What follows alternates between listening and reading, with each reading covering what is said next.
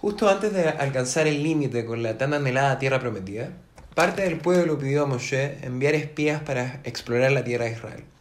Y de ahí el nombre de la parashá Shlach, que significa envía, lo que se refiere claramente al envío de los espías. Moshe consultó con Hashem y él estuvo de acuerdo con el plan. Para la misión, Moshe eligió 12 hombres de los líderes de cada una de las tribus de Israel, que eran los miembros más distinguidos del pueblo.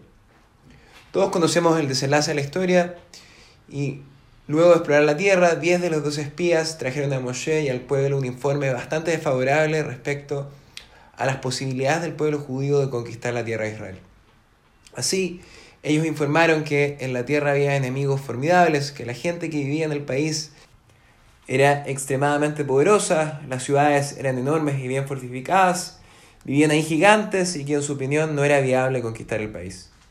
De los dos espías, solamente dos, Caleb y Joshua bin Nun, que luego se convertirían en el sucesor de Moshe, dieron un informe favorable y confiaron en que la tierra sí podía ser conquistada. Y esto claramente no fue gratis para ellos, ya que fueron agredidos o, o increpados por el, por el pueblo por expresar su informe positivo. Y en verdad el pecado de los espías no fue, como pareciera ser a primera vista, el informe de que la tierra albergaba grandes y poderosos enemigos, ya que, en estricto rigor, su misión era efectivamente informar qué era lo que ellos veían en la expedición por la tierra. Aparte, todo lo que ellos dijeron era verdad, era cierto.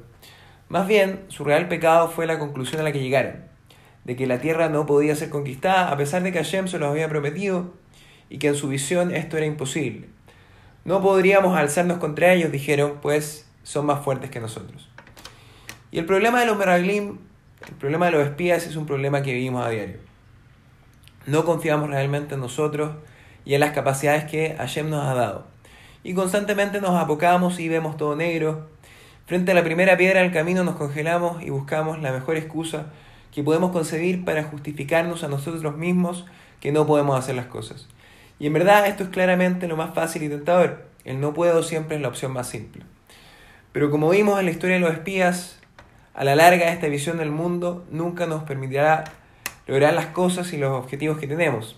Así como el pueblo fue castigado por seguir esta visión y toda esa generación del desierto no pudo entrar a la tierra de Israel, asimismo nunca nosotros podremos lograr llegar a nuestra propia tierra prometida si caemos en el derrotismo, el negativismo y el escepticismo. Los únicos que realmente lograron entrar a la tierra prometida fueron quienes confiaron en Hashem y en ellos mismos, quienes a pesar de entender las dificultades y riesgos en el camino, entendieron que las pruebas de Hashem no son sino para nuestro propio beneficio, para nuestro crecimiento y para el logro real de nuestro objetivo. Por eso los invito a que seamos como los dos espías disientes, como Caleb y como Yoshua, seamos realistas pero optimistas a la vez y seamos la luz que tenemos que ser para iluminar el mundo en tiempos inciertos y ser el faro que ilumina el mundo porque este es realmente el rol de nuestro pueblo, el de hacer una morada para Shem en los planos inferiores, revelando la luz y aumentando la conciencia del mundo respecto a la dignidad que nos rodea. Shabbat Shalom Meorach, el shiur de hoy está dedicado para la Refuah Shlema, la pronta recuperación de Aaron Benjana.